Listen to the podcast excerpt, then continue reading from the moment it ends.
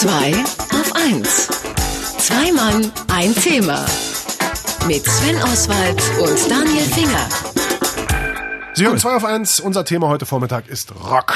Ganz egal ob Amsterdam, London oder New York. Wann immer Freunde aus dem Städteurlaub zurückkehren, dann kann man sicher sein, dass sie noch am Flughafen voller Stolz ein Hard Rock Café T-Shirt tragen oder schlimmerweise es einem schenken wollen. Äh, Das T-Shirt verschwindet dann für immer im Schrank. Aber wie kommt es, dass eine einfache Restaurantkette weltweit sich so großer Beliebtheit erfreuen kann? Das besprechen wir mit unserem Marketing-Experten Markus Bartelt. Guten Morgen, Markus. Hallo Markus. Einen schönen guten Morgen. Markus, was haben die Betreiber des Hard Rock Café richtig gemacht, dass ihre Marke jedem, wirklich jedem auf der Welt ein Begriff ist? Ähm, das, ja, ob Sie das richtig gemacht haben, ist die nächste Frage. Sie haben einfach was getan. Sie haben dieses erste Hardrock Café erstmal gegründet und haben hier 1972 gegen was, was Neues gemacht. Das waren nämlich zwei Amis, die das gegründet haben in London und haben gesagt, es gibt in London keine anständige Burger und keine anständigen Fritten und deswegen machen wir das jetzt hier mal. Es war der erste Laden, in dem man richtig mit Fingern essen konnte und Bier aus der Flasche trinken konnte, was also relativ easy war, was dazu führte, dass die ganzen Musiker in der Tat, von The Who über Eric Clapton, über die Beatles, die Rolling Stones dort auch ein- und ausgingen. Das heißt, sie haben sich schnell den Mythos aufgebaut, dass ich dort eine Nähe zu den Stars habe. Und Aber war das denn, Leute dorthin. war das, war das, war das sozusagen mit dem Namen damals aber auch schon Hard Rock Café oder hieß das damals Jimmys und Bennys und äh, wurde später umbenannt, nachdem die Rockgrößen da waren? Nein, die hießen von vornherein Hard Rock Café. Da gibt es auch eine von den vielen Legenden drumherum, dass dieser Name Hard Rock Café von der Rückseite eines Doors-Albums genommen worden ist, wo ein Foto war von einem Hard Rock Café und das fanden die so toll, dass sie dann den Fotografen angefragt haben, ob sie den Namen dafür benutzen dürfen.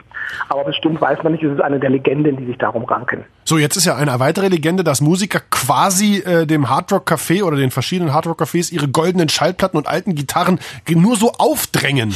Auch das passiert in der Tat. Sie haben eine der größten Musiksammlungen oder, oder, oder ja, Musikstücksammlungen, was es so alles gibt an, an Artikeln, von den Plateauschuhen von Elton John bis über Gitarren oder andere Geschichten. Ähm, das hängt damit zusammen, dass sie es tatsächlich verschenken oder geschenkt bekommen auf der einen Seite. Auf der anderen Seite kaufen sie das mittlerweile auf Auktionen auch auf. Sie haben weit über 70.000 Stück und bestücken damit ihre Restaurants und haben sogar noch in ihrem Archiven viel, viel mehr und können ganze Ausstellungshallen damit auf, ähm, ausrüsten. Das hat sich einfach so ergeben mit der Zeit. Aber die Musiker suchen die mehr und deswegen kommen auch die Kunden. Ja, jetzt finde ich, was ich jetzt komisch finde, ist, wenn es jetzt ein so ein Café gibt mit zwei total tollen amerikanischen Originalen in London, dann ist mir schon klar, warum da viele Musiker hingehen und dann ist mir auch klar, warum viel Publikum hingeht. Aber wenn es jetzt, ich weiß nicht, wie viel, wie viele Cafés gibt's? Haben mittlerweile über 172 Cafés, Bars, Okay. Hotels, Casinos. Okay, wenn es äh, über 50 Ländern. 172 unpersönliche, nicht mehr inhabergeführte Massenabfertigungstempel sozusagen gibt, ja, dann kann es ja nicht mehr mit der Nähe zu den Musikern zu tun haben, da muss es ja irgendwie mit Marketing zu tun haben, oder? Ja, natürlich. Aber das wird ja ganz gezielt dort gemacht. Es geht auch gar nicht mehr um die Burger. Also es geht gar nicht mehr ums Essen. 50 Prozent der Umsätze werden mit den Merchandising-Produkten gemacht.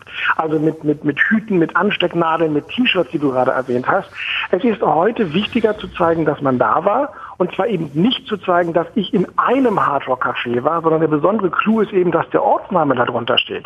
Damit ist es ein Reisesouvenir geworden. Also wie gesagt, die kommen aus New York und dann steht da eben Hardrock Café New York drauf. Und äh, damit Neukölln wäre auch als- ja, es gibt auch einen Hardrock Café Entenhausen, habe ich gesehen. Also äh, damit wird es aber mehr als bloß ein, ein Fanartikel-T-Shirt. Also es wird auch noch ein Reisesouvenir. Dementsprechend 70 Prozent der Besucher in einem Hardrock Café sind Touristen. Die Ausdehnung in die Hotels, in die Casinos hinein geht eben an touristische Orten, weil Touristen wollen da hingehen, die wollen sich die Gitarren angucken, ein Souvenir kaufen, vielleicht auch einen Burger essen und kommen dann an und sagen, guck mal, ich war im Hardrock Café Honolulu. Sag mal, wie ist es denn eigentlich äh, heutzutage? Ist dann überhaupt noch irgendeine Chance, da auch mal einen echten Musiker zu treffen oder halten die sich verdammt noch mal fern von so einem Riesenladen? Nee, die gehen immer noch sehr gerne dahin. Von Shakira über Bono, über viele andere, Bruce Springsteen, die suchen auch die Nähe, weil das für sie einen Kontakt zum Publikum gibt. Und in den Vereinigten Staaten gibt es auch Hardrock-Cafés oder die Hotels, die Bühnen haben, wo tatsächlich Konzerte stattfinden. Und es gibt, glaube ich, auch eine DVD mit einem Konzert von Deep Purple, das in einem Hardrock-Café aufgenommen Na, wurde. dann würde ich sagen, die Geschäftsidee ist ja super, die kann man für andere Genres auch kopieren? Also Blues-Café, Softrock-Café, Schlager-Café, Klassik-Café? Da muss ich dich, da muss ich dich unterbrechen. Das ist ganz witzig, weil genau das hat nicht funktioniert. Denk mal an Planet Hollywood, Ja. pleite gegangen. Denk an das Fashion Café, Models, die sich zusammengetan haben. Ja, die essen doch nichts, na klar gehen die pleite. Claudia Schiffer, auch das funktionierte nicht. Also ganz, ganz viele Ableger haben das Magersucht gleiche Prinzip Café. versucht, aber es ging nicht. Es ist wichtig, glaube ich, dieser Mythos Musik. Jeder verbindet Mhm. was Besonderes mit Musikstücke. Musik geht von 20 bis 71 durch. Die haben wirklich eine ganz Aber mit dem. Schlagercafé bin ich noch nicht am Ende. Also da Gibt's denke ich, das könnte man Kaffee weiterdenken. Käse, oder? Hossa, hossa. Ach so, kurze Umfrage noch. Es gibt ja auch im Berlin Hardrock Café. Wer von äh, euch, die Herren, war da schon mal drin? Äh, Umfrage unter allen, die hier im Studio stehen Ja. und so.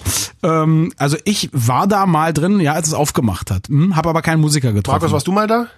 Ich war auch genau einmal da. Das heißt also, wir sind gar nicht die, Die Zielgruppe, klassischen Touristen. Die sind die Zielgruppe. Witzigerweise, Hard Rock Café Berlin hat äh, die Brille von Nana Muscuri, die hat sie dort gestiftet.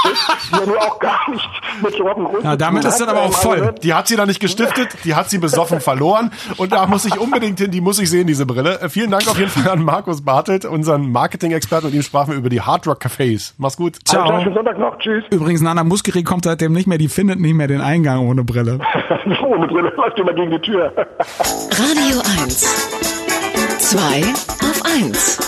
Zwei Mann, ein Thema. Mit Sven Oswald und Daniel Finger.